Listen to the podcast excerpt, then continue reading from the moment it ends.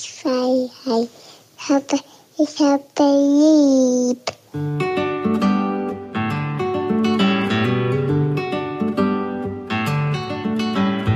Das sind beste Vaterfreuden. Keine bösen Wörter. Die Fremde, alte Schöpfe! Setz dich bitte hin. Der langweilige Podcast übers Kinderkriegen mit Max und Jakob. Hallo und herzlich willkommen zu Beste Vaterfreuden. Hello. Und diese Folge soll heißen, in einer Welt voller Spritzen. Bist du jemand, der seinen Wecker auf Snooze stellt oder straight, wenn er klingelt, bist du sofort eine Kerze im Bett? Ich stelle mir meinen Wecker so, dass ich weiß, eine Stunde später muss ich los. Und das bringt aber eh nichts, weil meine Kinder zurzeit wieder um halb sechs aufwachen, vor allem Felix. Der schläft bei uns, wird um halb sechs wach und sagt dann ziemlich schnell, Papa, spielen. Und dann geht es eine halbe Stunde so, dass er rummeckert und will, dass wir aufstehen und wir stehen aber nicht auf. Dann geht er irgendwann alleine ins Zimmer und spielt alleine. Aber das hört man halt auch die ganze Zeit noch. Ich stelle mir meinen Wecker eigentlich nur, falls es dazu kommen sollte, dass Felix zu lange schläft, was nicht passiert. Aber warst du jemand, der seinen Wecker auf Snooze gestellt hat, dass du immer noch ein bisschen schlafen konntest? Ich habe immer das Maximum ausgereizt und das könnten auch mal irgendwie so zehn Minuten zum Fertigmachen bedeuten, wenn ich wirklich sage, ich muss lang schlafen.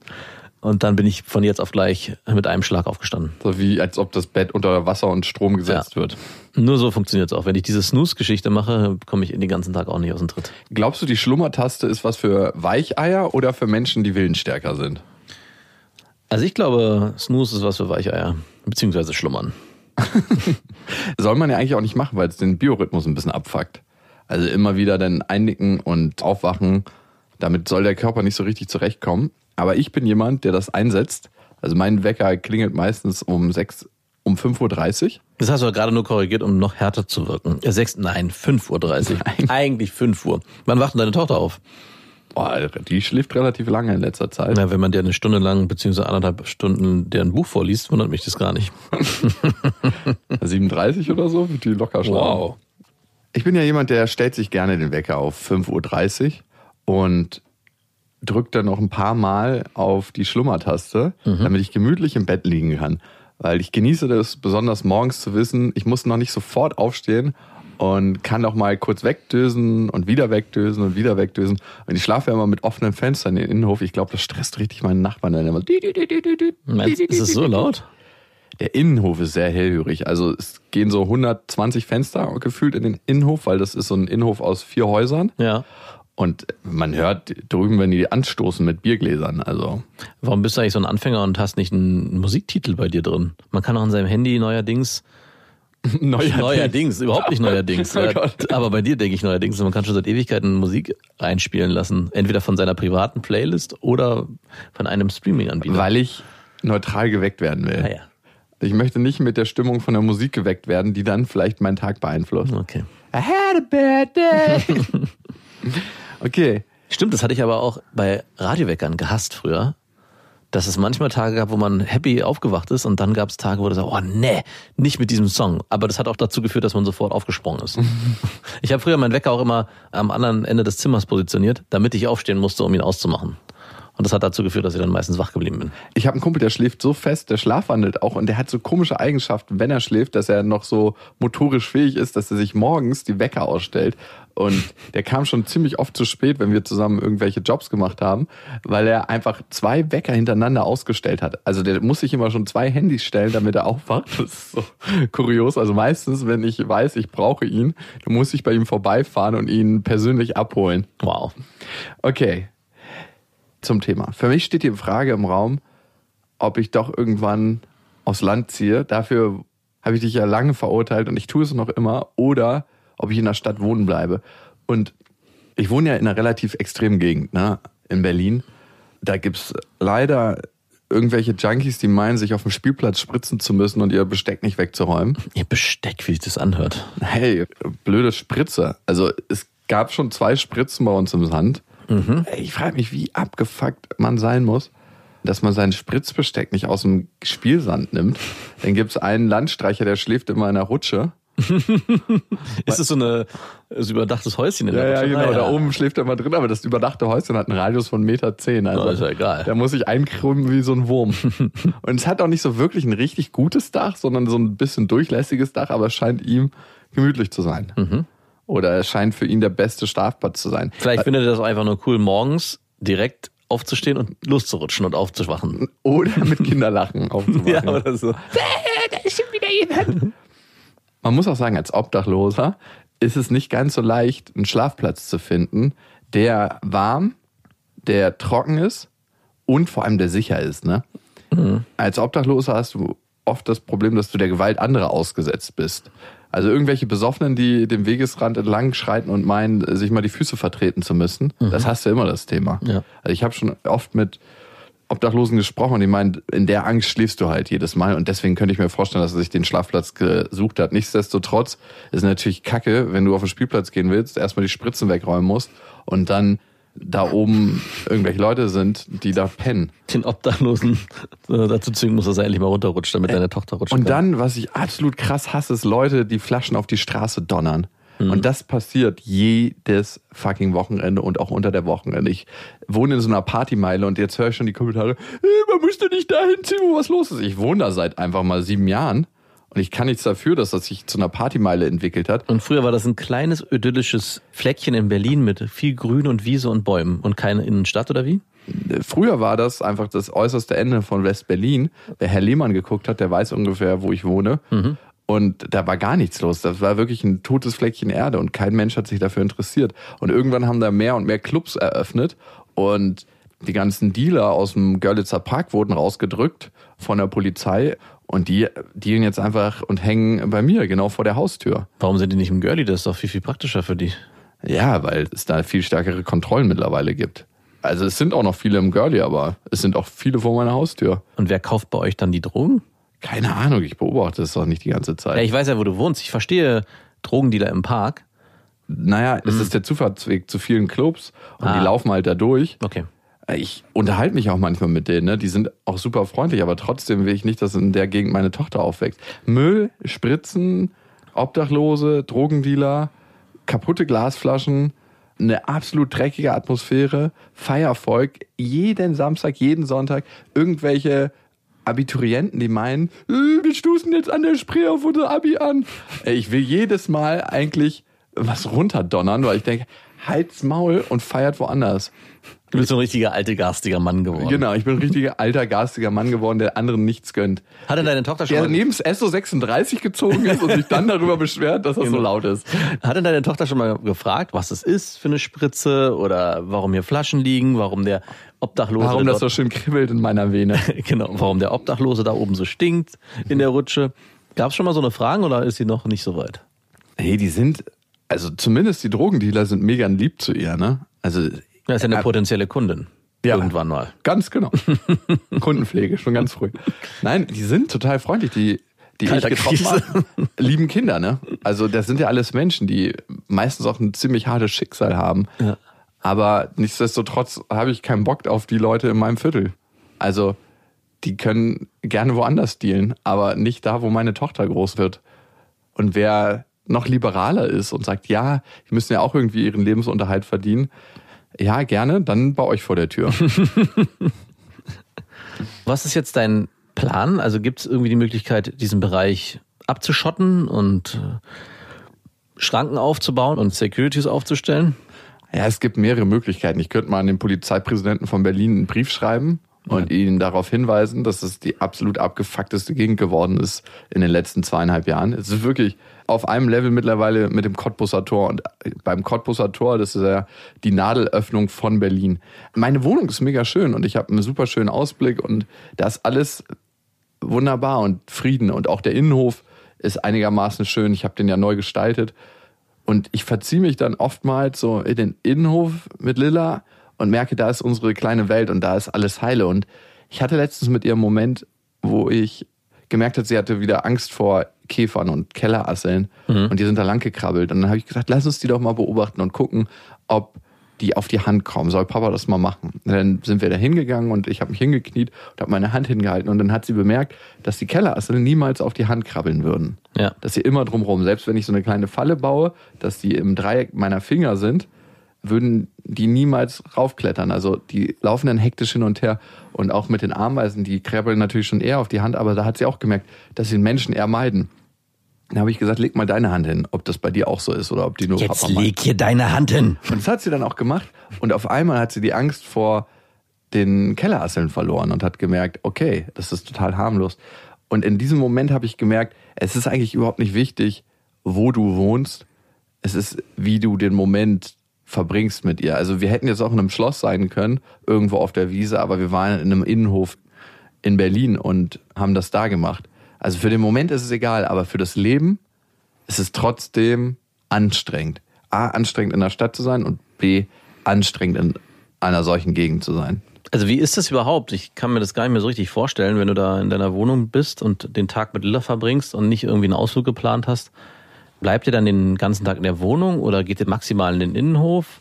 Also ihr könnt ja nicht. Wir wohnen ja nicht in einem Gefängnis. Naja, aber also ich kenne ja die Gegend und es gibt jetzt für mich jetzt nicht irgendwie in unmittelbarer Fußnähe irgendwas Spannendes oder eine Wiese oder ein ein Genau Spielplatz. gegenüber ist der Spritzen. Ja, genau, das ist der Spitzen, da würde ich nicht hingehen. Ja, Die- gehen wir trotzdem manchmal hin. Okay, die Pinkelwiese, auf die würde ich auch nicht gehen. Mit Auf gar keinen Fall. Dann gibt es weiter, ein paar hundert Meter gibt es einen Streichelzoo. Der ist zwar absolut dreckig, aber der geht. Der geht Streichelzoo gibt's ja. da? Da gibt's im Görlitzer Park gibt's einen Streichelzoo. Ah, wirklich? Ja, der geht in Ordnung. Und dann gibt's noch ein, zwei Spielplätze, die sind ein bisschen weiter mit dem Fahrrad. Das machen wir, sonst fahre ich natürlich mit ihr irgendwo hin.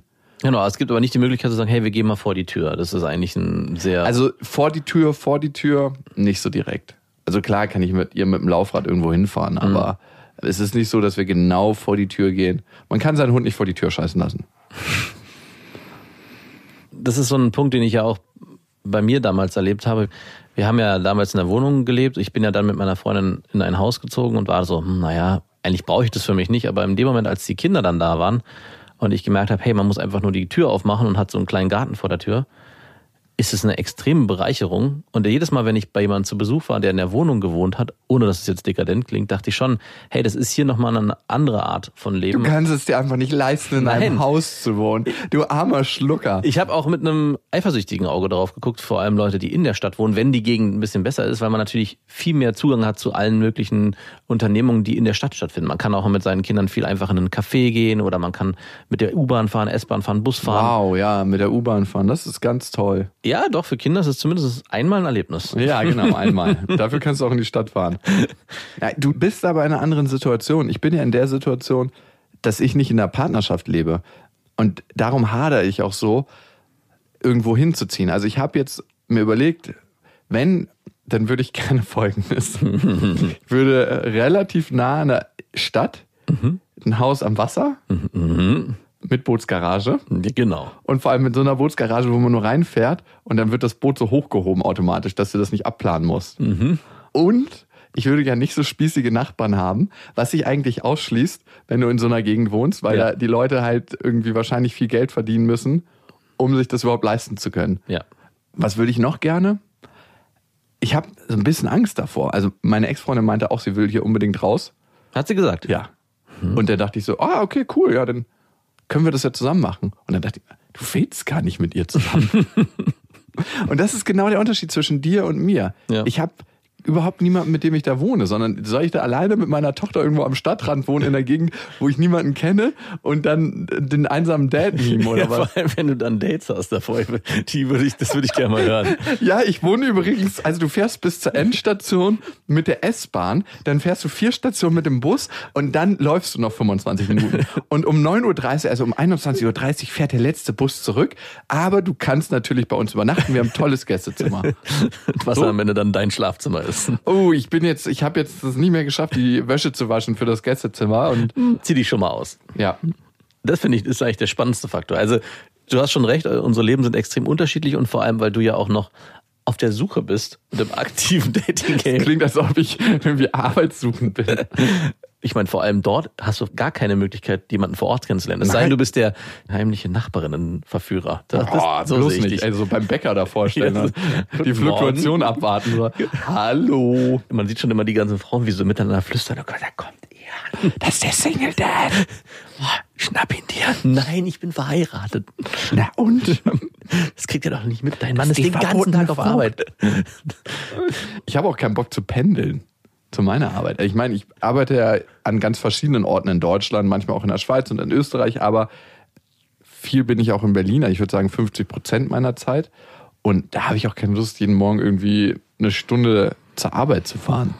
Überhaupt nicht. Welcome to my life. Ja, na und? Also, Ich dachte das früher auch, ey, so lange zur Arbeit zu fahren, voll ätzend. Und kommt ein bisschen darauf an, wie sich die Wege gestalten. Also im Auto geht's auf gar keinen Fall. In der Bahn finde ich es mittlerweile echt cool. Das mag ich sogar gerne, weil das so zwei Stunden am Tag sind, die ich auch im Handy rumdaddeln kann, ohne ein schlechtes Gewissen dabei zu haben. Und dieses Leben so am Stadtrand, in so einem ganz ruhigen, spießigen, oh, ja, ich Oh. weiß, es schüttelt dich. Aber es gab gestern so einen Moment, wo ich auch an dich denken musste. Und der zwar, Kellerassel-Moment. sozusagen, mein Sohn hat sich draußen vor unsere Tür an der Spielstraße, wo wir sitzen, auf die Eingangsstufe unserer Haustür gesetzt. Und ich hatte gerade einen Kaffee in der Hand und habe mich dann neben ihn gesetzt. Und wir haben da einfach nur 20 Minuten gesessen, so ein bisschen das Gras angeguckt und durch die Luft geguckt. Ich habe meinen Kaffee getrunken. Er hat mich so ein bisschen vollgequatscht mit irgendwelchen Sachen, die ich nicht so richtig verstanden habe. Und in der Zeit fuhr nicht ein Auto über die Spielstraße und auch nicht über die anliegende Straße nebendran, die so eine einigermaßen eine Hauptstraße ist. Und habe so durch die Gegend geguckt und habe nichts gehört, außer, Außer das Brutzeln von dem Grill deines Nachbarns und wenn seine Arme an seinem nackten Oberkörper lang gerieben sind, weil es zu heiß war. Genau. Und da dachte ich so, wow, diese Situation bei dir würde ein bisschen anders aussehen. Ey. Wenn bei du bei dir vor deiner Haustür auf der Stufe sitzen würdest, wäre auf jeden Fall mehr los. Und in mir hat sich so eine extreme Ruhe ausgebreitet. Also ich meine, es ist ein extrem spießiger Bereich, in dem wir wohnen. Auch diese Vorschrebergärten und jeder hat so seinen eigenen Garten, jeder hat so seinen eigenen Minispielplatz. Und trotzdem ist es gar nicht so wichtig, sondern das Wichtige ist, auch als ich dann auch meine Tochter mit dem Nachbarskind hab rumrennen sehen, ich muss mich nicht darum sorgen, dass hier irgendwas passieren könnte, außer dass vielleicht ein Käfer oder eine Wespe sie sticht. Also wir leben so ein Privilegiertes Leben. angstloses Leben und sorgenfreies in dem Moment.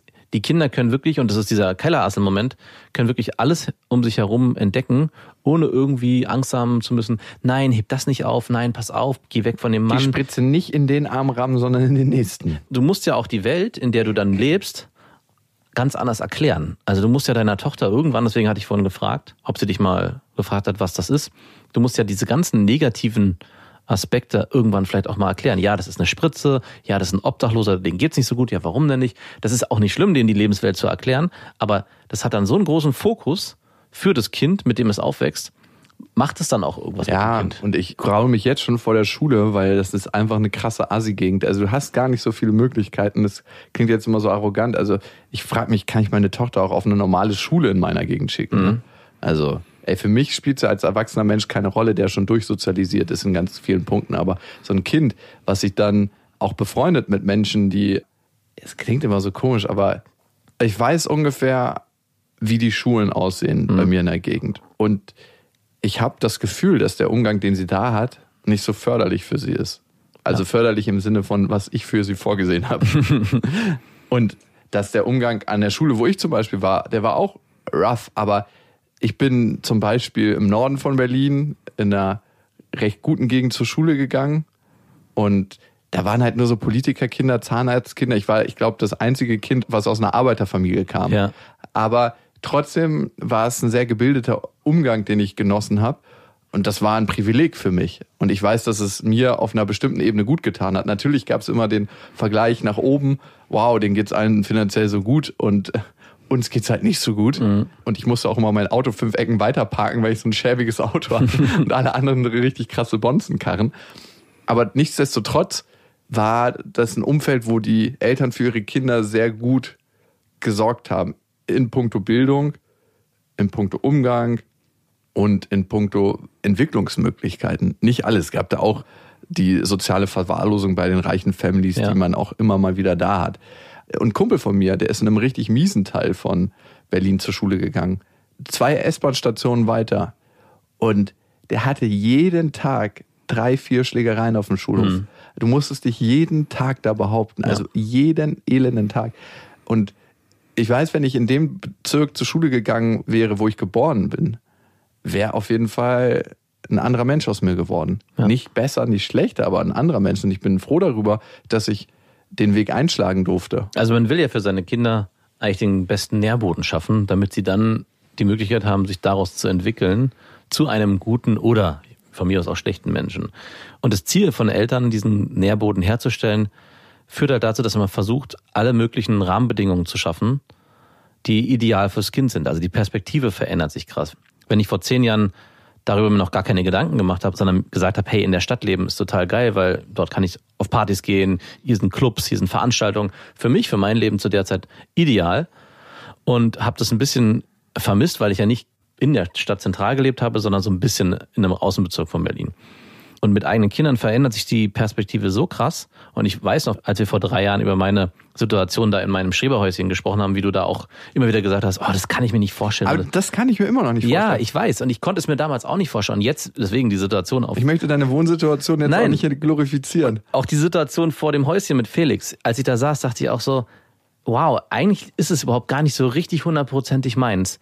Aber in mir drin strahlt sich so eine Ruhe aus, die mich davon überzeugt, dass es doch das Richtige ist. Alles lähmt und jede Handlungsbereitschaft zunichte macht. Also das sind so zwei Herzen, die in meiner Brust schlagen, weil ich schon auch denke, man verpasst hier auch sehr viel, weil man eben sich sehr in diesem langsamen Trott bewegt und auch mit sehr wenig zufrieden ist, was ja eigentlich auch was Gutes sein kann. Aber wenn man halt vielleicht doch was anstrebt, wenn man doch vielleicht mehr anstrebt oder auch in seinem Alltag einfach mehr braucht, mehr Entertainment, dann ist so ein Leben am Stadtrand halt schon was völlig anderes. Man kann halt eben nicht sagen, ich gehe heute Abend nochmal mit ein paar Kumpels und das ist, glaube ich, auch ein wichtiger Punkt für dich, in eine Bar was trinken oder wir gehen in einen, weiß ich, gucken uns einen Film an oder wir gehen auf ein man nicht. Naja, man kann es nicht so von jetzt auf gleich. Man muss sich schon vornehmen, hey, wir fahren jetzt in die Stadt rein und das ist eine Stunde Aufwand. Man muss sich mit Leuten verabreden, die sich dort zentrieren. Ich glaube, bei dir kann es so sein, dass du zwei Telefonate führst und innerhalb der nächsten zehn Minuten sitzt ihr zu dritt, zu viert in einem Café. Und das ist eine Situation, die für uns oder für mich sehr schwer zu konstruieren ist, weil es mit viel mehr Aufwand verbunden ist. Und das sind ja Aspekte, die man jetzt gerade auch als Person, die noch aktiv im ich sag jetzt wieder Dating-Game unterwegs ist und vielleicht auch noch Tief im Dating. Das klingt, als ob ich irgendwie Sportler bin. ja, du bist äh, Dating-Sportler. Einfach auch ein Lebensmittelpunkt. Das heißt, es tun sich jetzt bei dir zwei Welten auf und du musst dich entscheiden, welche ist für dich wichtiger oder welche möchtest du vor allem leben und beschneidest du dich damit selbst ein Stück weit und machst es hauptsächlich für deine Tochter oder beschneidest du vielleicht auch ein bisschen das Leben deiner Tochter für dich selbst? Stehen diese beiden Fragen so im Raum? Beschneidest du das Leben deiner Tochter für dich selbst? Oh Mhm. Gott, oh Gott, dass du den Weg einschlägst. Bitte nicht. Doch, doch. Wenn man natürlich die Möglichkeiten hat. Also ich meine, wir müssen schon sagen, es ist natürlich auch sehr privilegiert zu sagen, hey, ich habe die finanziellen Möglichkeiten, mir diese Option auszusuchen, wenn dem so ist. Das darf man halt auch immer nicht vergessen. Das ist auf jeden Fall ein Luxus, sich die Frage überhaupt stellen zu dürfen und entscheiden zu dürfen. Ich finde es ganz schön fies von dir irgendwie, dass du sagst, ich stelle dann meine Wünsche über die Bedürfnisse meiner Tochter, weil sie kennt ja auch im Moment noch nichts anderes. Klar, gibt's da die Angst vor meiner Einsamkeit irgendwo in der Vorstadt, in so einem Reihenhaus zu wohnen, ohne Kontakt zu anderen Menschen und dann abends immer da abzuhängen. Ich habe auch keine Lust, ein Vorstadtspießer zu werden. Und das ist es in meinen Augen im Moment noch, wenn ich das Leben meiner Schwester beobachte. Die wohnt in einem Haus am Stadtrand. Ist ein schönes Haus, ist ein großer Garten. Aber allein die Nachbarn, die mögen total nett sein, aber ich krieg die Krise, wenn ich das sehe. Aber wie viel hast du mit deinen Nachbarn in deiner Wohnung zu tun? Ich wohne zufällig in einem Haus, wo viele gute Kumpels wohnen auch. Und meine Schwester, meine andere Schwester wohnt bei mir mit im Haus. Ja gut, das ist natürlich auch eine Luxussituation, die hat man normalerweise so auch nicht. Das ist natürlich auch noch ein Das ist ein erschwerender Faktor. Ja, auf jeden Fall. Normalerweise, wenn jemand in einer Wohnung wohnt, hat er ja, glaube ich, mit seinen direkten Nachbarn, es sei denn, es ist irgendwie so eine extreme Freundschaft entstanden, jetzt auch nicht so viel zu tun. Und natürlich sind in so einem spießigen Reihenhaus die Nachbarn erstmal gefühlt näher dran. Aber ich kann dir sagen, wenn du keinen Bock auf die hast, dann hast du mit denen auch fast gar nichts zu Wie tun. viel hast du mit der Nachbarn zu tun? Also bei uns ist ja so, wir sind ja nochmal in die Vorstadt gezogen und haben jetzt das Glück, Nachbarn zu haben, die genau gleichaltrige Kinder haben wie wir. Das habe ich ja schon ein paar Mal erzählt. Das heißt, unsere Kinder haben sehr viel mit unseren Nachbarskindern zu tun. Ich selber habe mit unseren Nachbarn, bis auf dass ich mal über den Zaun Hallo rufe und mal frage, was er da gerade macht, sehr wenig zu tun. Interessiert dich denn das wirklich, was er da gerade macht, oder ist das so ein Smalltalk? Nee, ja, doch, kommt manchmal schon. Also es sind so ein paar Sachen, die er buddelt da gerade seinen ganzen Garten um und plant den so und es interessiert mich schon, wie er sich das vorstellt. Also es ist eher so handwerklicher Smalltalk über den Gartenzaun. Aber ansonsten interessiert mich jetzt nicht wirklich so sehr, was die so bewegt. Also ich krieg auch immer die Vorwürfe von meiner Freundin zu hören, dass ich so ein asozialer Mensch bin, weil ich immer, sobald sie mit den Nachbarn redet und sich da so ein kleiner Pulk bildet, denke ich, ah super, die bespaßen sich ja gerade alle selber, dann kann ich mich ja zurückziehen und muss da nicht mit teilhaben. Und dann muss ich mir anhören, hey, immer gehst du weg, wenn wir da reden. Ich so, ja, weil es mich einfach verdammt nochmal nicht interessiert. Kann ich gut verstehen. Und ich meine, das ist ja eine Sache, die man sich dann auch aussuchen kann. Niemand zwingt dich ja, dass du mit deinen Nachbarn, ich meine, wenn du das Pech hast, irgendwelche schlechten Nachbarn zu erwischen, die dich die ganze Zeit nerven, dann kann das passieren, aber das kann ja auch in der Wohnung passieren. Aber das, keiner zwingt dich ja mit denen Zeit zu verbringen. Ganz im Gegenteil. Vielleicht haftet mir auch noch so ein bisschen mein Aufwachsen an. Also ich bin ja mit meinem sechsten Lebensjahr aufs Land gezogen mit meiner Familie in, Mhm. in die Nähe von Bremen. Und wir haben da in so einer Spielstraße gewohnt und haben eine Haushälfte gemietet. Das war auch die Zeit, wo sich meine Eltern getrennt haben. Und das war wirklich so eine Straße, wo jeder penibel seinen Garten gepflegt hat. So ganz kurzer Rasen immer, kein bisschen Unkraut. Jeder hat sonntags sein Auto draußen gewaschen. Da kommst du her, das ist dein Zuhause. Das ist nicht mein Zuhause. Das bist Die, du. Diese Gegend hat mir immer das Gefühl gegeben, nicht zu Hause zu sein und nicht dazu zu gehören. Und deswegen sträubt sich vielleicht auch innerlich was in mir, in solch eine Gegend zurückzuziehen, weil das bin ich nicht. Ich Aber muss es denn so eine Gegend sein? Gibt es nicht eine Alternative? Also gibt es ja, nicht, sag mir mal, wo es die gibt. Ich würde die gerne nehmen. gibt's nicht eine Zwischenlösung? Also gibt es nicht vielleicht... Ja, diese Zwischenlösung wollen alle und die sind so teuer, diese Zwischenlösung. Ja, stimmt. Also ich glaube, diese Zwischenlösung, ich wohne genau am Stadtrand, es ist schon sehr grün, aber es ist trotzdem noch städtisch. Ich habe genau Wasser vor meiner Tür. Ich habe einen perfekten Anschluss an alles, an die ganze Infrastruktur. Ja, du willst halt die U-Bahn. Mhm. hält genau vor meiner Tür. Und wenn ich meine Hintertür öffne, öffnet sich ein schöner Wald und Wiesen und auf der anderen Seite ist ein Berg. Und dann zur Nebenstraße, wenn ich darüber gehe, ist das Meer und auf der anderen Seite ist ein Süßwassersee. Aber trotzdem brauche ich nur zehn Minuten mit dem Fahrrad in die Innenstadt. Und hier ist die Hölle los. Ganz genau. Zeig mir dieses ja, Haus. du willst ein bisschen viel. Aber ich, es müsste doch auch Und vielleicht... es muss immer schönes Wetter geben. Ja, das Und kernige Winter. Aber nur für zwei Wochen, wo es richtig schön schneit. Ja, vielleicht kann es ja auch eine niedrigschwellige Alternative sein, wie eine Erdgeschosswohnung mit Garten irgendwo, vielleicht in einer besseren Gegend. Es muss ja nicht immer gleich das Haus im Vorort von Berlin sein. Oder, und das ist eigentlich eine Sache, wo ich auch merke, hey, Warum haben wir uns nicht so entschieden? nee, warum haben wir, sind wir nicht noch weiter rausgezogen? Ja. Also mit der Ruhe merke ich auch, eigentlich ist es nur eine trügerische Idylle. Richtig idyllisch würde es eigentlich nur sein, wenn man sich richtig verkrümelt. Ja, genau. Und das Weit, ist weit halt weg. auch so eine Vorstellung von mir. Irgendwo weiter draußen, so einen alten Bauernhof. Aber ich bin halt so ein Wasserfan. Ich brauche irgendwie Wasser. Also, das klingt so dekadent, aber ich würde, wenn dann gerne so einen Hof haben, wo ich nicht so viel Zeit investieren muss. Man stellt sich das immer so romantisch vor. Ne? Ich war ja mit Lilla jetzt bei einem Kumpel, der hat so einen Seminarhof aufgemacht und das ist ein richtig schöner Seminarhof mit so 30 Zimmern und riesengroßen Weiden und es ist super schön da. Aber am Ende, wenn du so einen Hof hast, bist du den ganzen Tag damit beschäftigt, diesen Hof am Laufen zu halten. Oder du hast so viel Cash, dass du deine Angestellten hast, die den ganze Zeit den Hof am Laufen halten. Also das ist immer alles so romantisiert. Das hat schon einen Grund, warum so viele Menschen auf der Welt in der Stadt wohnen. Ja, stimmt. Also es ist natürlich schon so, dass wenn man irgendwie so ein Häuschen hat, dass man sich auch mehr kümmern muss, um diesen ganzen Apparat am Leben zu halten. Im Gegensatz zu einer Wohnung, die halt im Endeffekt nur eine Wohnung ist, wo man drin wohnt. Ne? mein Vater ist ja in einer Platte groß geworden, ne? also in Gropiusstadt. Und die hatten früher, da erinnere ich mich noch sehr gut dran, mein Opa und meine Oma hatten früher eine Laube. Oh, auch Also so eine nur- spießige Laube. Spießiger geht's gar nicht. Spießiger geht's nicht. 300 Meter von der Platte entfernt war so eine Laube. Das wäre das, genau, das wär's für dich. Platte und Laube. Platte und Laube. Das neue Album. Das stelle ich mir noch mehr für dich vor, wie du sagst, ja, nee, dieses Wochenende habe ich keine Zeit, ich muss in meine Laube fahren, ich muss da meinen Garten, oder in meinen Garten fahren. Wie, du fährst in deinen Garten? Ja, ich habe eine kleine Spieße. Eine Schrebergarten.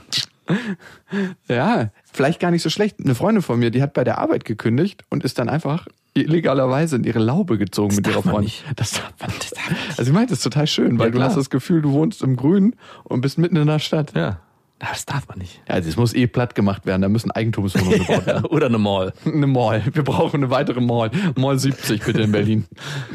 Ja, aber vielleicht ist es das. Vielleicht kaufst du dir eine kleine Schreberlaube. Die kauft man eigentlich nicht, die mietet man. Nee, die darf man, das ist auch extrem schwer, die zu bekommen. Das sind immer so Vereine. Ja, und vor allem ist es ja auch nicht so, dass, äh, ha, wie schön, 500 Meter von dir ist gerade eine Laube frei geworden, kein anderer hat darauf gewartet. Ja, Ein Kumpel von mir hat einen, der meinte, es war extrem schwer, überhaupt einen zu bekommen. Die hatten krass viel Glück. Und da hast du mit deinen Nachbarn, Richtig Stress. da ist auf jeden Fall, da wird, hey, hier ist Pflicht, dass man jede Woche einmal seinen Rasen mäht. Gucken Sie hier in die Vereinsvereinbarung. Sie waren letzte Woche nicht da. Ja, da habe ich auch keinen Bock drauf. Die große Frage ist, was hält mich noch in der Stadt? Ja. Wovor habe ich Angst? Mache ich es für mich? Mache ich es nur für meine Tochter? Wohne ich nur in der Stadt für mich oder nur für meine Tochter? Und ich weiß nicht, ob ich dafür so schnell eine Lösung finde. Oder ob das noch ein bisschen köcheln muss, der Prozess. Aber ist es so? Lebst du in der Stadt zurzeit nur noch für dich? Nö. Gibt es Vorteile, in der Stadt zu wohnen mit Kind? Es gibt Vorteile für Lilla, in der Stadt zu wohnen, Ja. gerade, weil sie den Kontakt zum Beispiel zu ihren Cousinen hat, den ganz nahen. Weil ihre Oma und ihr Opa auch in der Stadt wohnen. Mhm. Und weil ihr Vater mehr Zeit hat, dadurch, dass er nicht so einen langen Arbeitsweg hat. Ja. Das Also ich könnte dir noch mal ein paar aufzählen. Also es gibt schon noch Vorteile. Ich weiß, dass du mich auf der Ebene kriegen. Nee, ich, Doch, wolltest du. Nein, überhaupt nicht. Doch. Ich bin da sehr neutral. Ich sehe es ja auch als extrem schwierig zu beantworten. Also generell, ich glaube, jede Familie, ob sie in Trennung lebt oder zusammen ist, hat genau diese Argumente auch vor sich. Also wenn jemand in der Stadt arbeitet und fünf Minuten zur Arbeit braucht von seiner Stadtwohnung und dann die Überlegung im Raum steht, hey, lass uns doch auf Sand ziehen oder in die Vorstadt, man dann anderthalb Wo man Stunden mit dem Regionalexpress durch den Spreewald fahren muss, dann am Ostkreuz landet, Genau. um nochmal weitere 40 Minuten auf seinem Klapprad. Und ich meine, so ist es ja bei mir auch zurzeit. Also ich fahre schon eine Stunde mit der Bahn und wenn ich mal mit dem Auto kommen muss, bin ich manchmal sogar zwei Stunden pro Fahrtrichtung unterwegs. Und das ist nicht nur, Aber das ist in Hamburg, oder was? ist, gefühlt ja, es ist nicht nur ätzend, sondern es ist auch anstrengend. Also gerade Autofahren ist extrem anstrengend, aber auch diese Zeit verloren zu haben, ist am Ende auf jeden Fall ein großer Faktor. Also ich sehe es ja bei dir, du fährst, glaube ich, zehn Minuten mit dem Fahrrad von der Arbeit nach Hause und wenn du sagst, hey, ich muss heute zu meiner Tochter, dann denke ich jetzt mal, okay, wenn ich heute zu meiner Tochter müsste, wenn wir was aufnehmen, dann müsste ich anderthalb Stunden vorher mich schon auf den Weg machen, damit ich auch pünktlich bin, damit ich mit einem gewissen Polster losfahre. Und bei dir ist es so, ja, nee, ich habe noch 20 Minuten und dann, weil ich zum Beispiel um 14.30 Uhr verabredet bin und denke so, wow, nur 10 Minuten, das ist ein Luxus, den ich auf der anderen Seite wiederum nicht habe. Und dadurch verliere ich extrem viel Zeit. Und dadurch, dass du ja auch in Trennung lebst, ist die Zeit mit deiner Tochter natürlich auch noch mehr begrenzt als bei uns, wo ich dann mir die Zeit an anderen Punkten rausschaufeln kann. Also du hast ja dann nur diese punktuellen Momente. Das heißt, du würdest dich indirekt auch noch beschneiden, wenn du sagst, hey, ich schaffe einen Eldorado in der Vorstadt am See mit meinem kleinen Häuschen und meiner Tochter. Und die Frage ist auch, inwieweit würde sich vielleicht auch die Dynamik mit deiner Ex-Freundin verändern? Würde sie dann sagen, Moment mal, dann passt das Modell nicht mehr, weil die Fahrtwege auch für Lilla vielleicht zu anstrengend sind oder die Zeit zu groß ist. Es kommen ja noch viele. Man verliert viel Spontanität. Ja, genau. Und ich habe jetzt nicht im Sinne, mit meiner Ex-Freundin auf einem Grundstück zu wohnen, irgendwo, egal wo. Mhm. Und das wäre nochmal ganz krass anders. Ich Also- finde es was anderes, wenn man in einem Mehrfamilienhaus zusammen wohnt. Der eine wohnt vorne und der andere wohnt hinten. Ja. Aber sich ein Haus zusammenteilt. Du könntest dir ein Häuschen kaufen und ihr so einen kleinen Schuppen. Ich hatte schon überlegt, ihr so ein Tiny House darauf zu ziehen. Ganz nach vorne, ganz weit weg. Nee, ähm, vielleicht ein Grundstück weiter. Ah ja. Hinter so einer Hecke. Mhm. Wer weiß. Schwierig. schwierig. Aber auch da gibt es eine Lösung und ich habe nur noch keine Vorstellung von meiner Zukunft, was das anbelangt. Normalerweise habe ich ja irgendwie immer eine Vision, aber da bin ich gerade visionslos und da glaube ich, lasse ich erstmal alles ein bisschen auf mich zukommen und dann entscheide ich. Wir haben übrigens noch eine spannende Hörermail bekommen. Bevor es zur Hörermail geht, die Info, ihr könnt uns abonnieren auf Spotify, auf Deezer, auf iTunes und falls ihr mal eine richtig langweilige Story sehen wollt von uns, auch noch auf Instagram. Mhm. Da habe ich zum Beispiel jetzt am Wochenende gepostet, wie Lilla langsam die Angst verliert vor dem Boot, vorm Wasser und wie ich sie so reinducke. Unterstuke. Nein, immer nur mit den Füßen. Wir haben viele Mails bekommen und eine davon werde ich mal vorlesen. Die ist von Lara eingetrudelt an beste.bestefreundin.de mit dem Betreff Vaterfreuden. Eine Freundin von mir hat einen zweijährigen Sohn, der seit der Trennung von ihrem Partner bei ihr lebt. Der Papa lebt anderthalb Stunden entfernt und sieht den Kleinen an jedem zweiten Wochenende. Nach der Trennung waren beide recht schnell wieder in einer Beziehung, die bei ihr jedoch nach einem Jahr beendet war. Er ist mittlerweile wieder fest vergeben. Seine Neupartnerin hat zwei Kinder. Beruflich ist er eingespannt und wählt die Karriereleiter. Die nimmt er auch immer wieder als Anlass, um ein geplantes Wochenende abzusagen oder Telefonate zu verschieben. Für die neue Partnerin und Kinder nimmt er sich im Gegenzug viel Zeit. Meine Freundin ist ein herzensguter Mensch. Sie versucht ihm, so gut es geht, entgegenzukommen. Nebenbei stemmt sie ihren anspruchsvollen Beruf und die Kinderbetreuung. Er zahlt, auch wenn er sehr gut verdient, nicht das, was er sollte und verlangt sogar noch einen Teil der Miete für die Zeit, die sie mit dem gemeinsamen Sohn wohlgemerkt in dem gemeinsam gebauten Haus gewohnt hat. Das Haus hat sie inzwischen abgekauft. Natürlich verstehe ich sie, wenn sie sagt, sie will das Vater-Sohn-Verhältnis schützen und macht aus dem Grund all die Zugeständnisse. Aber mich macht das ratlos zu sehen, wie sie sich aufopfert und kämpft. Während er jetzt beispielsweise entschieden hat, mit seiner neuen Familie in den Urlaub zu gehen und seinen Sohn damit nur drei Tage im August zu sehen, er würde so viel arbeiten müssen und könnte seinen Sohn auch am Wochenende nicht schon am Freitag nehmen, sondern erst am Samstag. Meine Freundin hat am Samstag Nachtschicht und sagt, ihr ist es zu krass, nach einer Zwölf-Stunden-Schicht noch anderthalb Stunden mit ihrem Kind Auto zu fahren, um ihn zu übergeben. Da motzt dieser Typ rum. Ich bin fassungslos über sein egoistisches Verhalten. Was kann man da machen? Nischt. Also, es passt zwar eigentlich überhaupt nicht oder nur ein bisschen, weil es eigentlich zu weit weg ist. Aber ich erinnere mich daran, als meine Tochter geboren wurde, ich mir sehr gewünscht hätte, dass vor allem mein Bruder auch mehr Zeit mit meiner Tochter verbringen Dieser will. egoistische Typ. Nee, aber ich hatte mir schon irgendwie gewünscht, dass er präsenter in ihrem Leben ist, weil ich von meinem Vater eine Brüderbeziehung vorgelebt bekommen habe, die ich eigentlich in meiner Familie so nicht wollte. Also ich hatte überhaupt fast gar keinen Kontakt zu meinem Onkel, meinem Vater und sein Bruder hatten irgendwie ein sehr schwieriges Verhältnis und also kein schwieriges, aber irgendwie gab es da keine Berührungspunkte zwischen mir und meinem Onkel. Und das fand ich irgendwie schade, weil ich das von anderen Familien gesehen habe, was da auch für eine innige Beziehung entstehen kann. Ich habe am Anfang, und ich weiß, es ist sehr weit hergeholt, aber auch oft versucht, meinen Bruder dazu zu bewegen, vorbeizukommen, ihn einzuladen oder auch zu fragen, ob er nicht Zeit mit uns und meiner Tochter verbringen will. Und er hat zwar immer zugesagt und ja, auf jeden Fall, hat es aber nicht geschafft, Termine zu finden und auch dort immer kurzfristig aufgrund von Arbeit oder aufgrund von, ja, ich muss zum Sport, ist es sehr, sehr Ich wenig. muss zum Sport. Ja, ist es sehr, sehr Ist er wenig. der geworden. Trainer und verdient er Naja, es war immer so, ja, ich komme nach der Arbeit, die geht bis 16 Uhr, dann meinte ich, ja, ist schon ganz schön spät, aber ja, klappt. Und dann auf dem Weg, ja, nee, ich gehe noch zum Sport und würde danach kommen. Dann, was wäre das denn? Ja, 19 Uhr. Und ich so, hm, okay, da schläft meine Tochter schon. Und es hat sich dann irgendwann so weit aufgestaut, dass ich dann das klärende Gespräch gesucht habe und gemeint habe, hey, ich finde es extrem schade und ich hätte mir eigentlich was anderes gewünscht. Und ich habe das angesprochen mit der Beziehung von meinem Vater. zu- Du-Botschaften, ne? Auch immer. ja, ich habe immer gesagt, du, du, du. Und warum schaffst du das eigentlich nicht? Nein, ich habe auch lange damit gewartet, weil ich mir erhofft habe, dass es eigentlich selbst entsteht. Und er hat absolut zugestimmt und hat es auch so eingesehen und gelobte Besserung und es veränderte sich aber wieder nichts.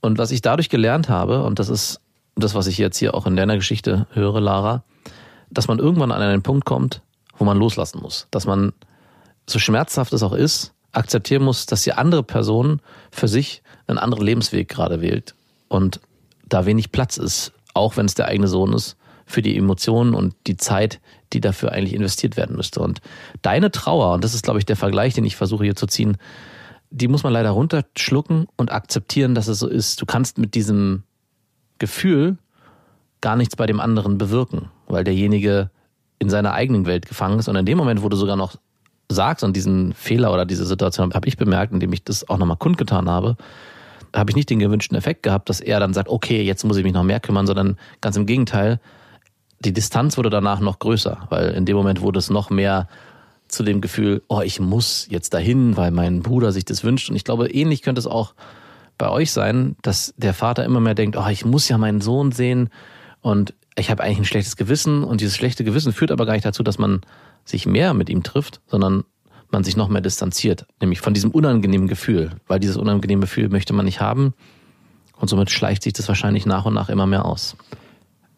Da gebe ich dir auf der einen Seite recht, dass das Gefühl von Schuld oder nicht richtig zu sein ein unangenehmes Gefühl bei jemand anderem auslöst und dass die intrinsische, also die von innen heraus entstehende Motivation killen kann. Lara, ich glaube, das Thema, an dem du da gerade feststeckst, das hat sehr, sehr viele Facetten. Die eine Facette ist, was löst diese Geschichte in dir aus? Nämlich ein Gefühl der Fassungslosigkeit, vielleicht auch Trauer, überfordert sein, weil du deiner Freundin nicht helfen kannst aus diesem Thema. Und da zuerst, das ist das, was sie bei dir auslöst, aber am Ende ist es dein Gefühl und du bist selber dafür verantwortlich. Für dein Gefühl der Fassungslosigkeit und für dein Gefühl der Traurigkeit. Ich glaube nicht, dass es gut ist, das runterzuschlucken, sondern einfach mal zu spüren, wie fühlt sich das an und welche Anknüpfpunkte sehe ich in meinem eigenen Leben. Und das Thema, was deine Freundin hat, und das ist vielleicht ein Thema, was sich in irgendeiner Weise überträgt, ist Abgrenzung und für mich selber sorgen. Dann zu gucken, wo ist meine Grenze und was möchte ich tun und was möchte ich nicht tun. Und das hat sie als selbstbestimmter Mensch, und das würde ich ihr auch zutrauen, das zu sein, bisher immer getan. Also deine Freundin hat für sich jedes Mal entschieden, so möchte ich agieren und das möchte ich so und so umsetzen in meiner Wirklichkeit. Der Sohn, das ist nur eine Facette von ihrem Leben. Das wird nicht der einzige Bereich sein, wo sie so agiert und wo sie sich selber so aufopfert, um etwas zu sein. Für ihren Sohn macht sie das und das und das. Die Frage ist, ist das wirklich der richtige Weg für ihren Sohn?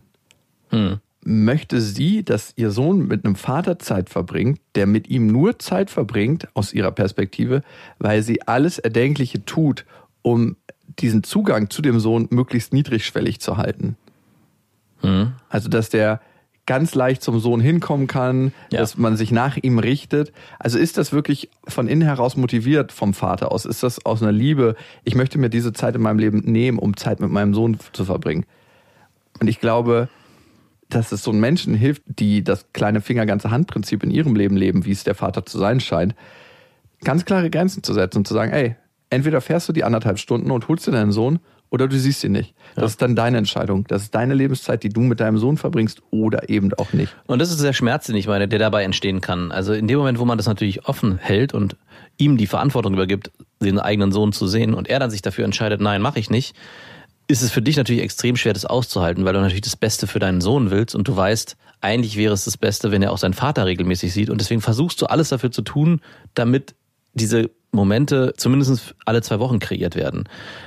Aber was ich vorhin meinte, ist, genau das ist der Punkt, glaube ich, wenn derjenige nicht selber für sich erkennt, ich möchte Zeit verbringen mit meinem Sohn und es auch nicht selber steuert und selber diese Termine auch einplant und organisiert, wird er auch nicht durch den indirekten Zwang, den du ausübst, dazu überführt werden, dass er irgendwann von sich aus Zeit mit ihm verbringen will. Und das ist extrem schwer auszuhalten, wenn man eigentlich das Gefühl hat, ich weiß, was das Beste ist und muss dafür alles tun, aber erlebe auf der anderen Seite nur extrem Widerstand und eigentlich ist es eine Qual, die zusammenzuführen.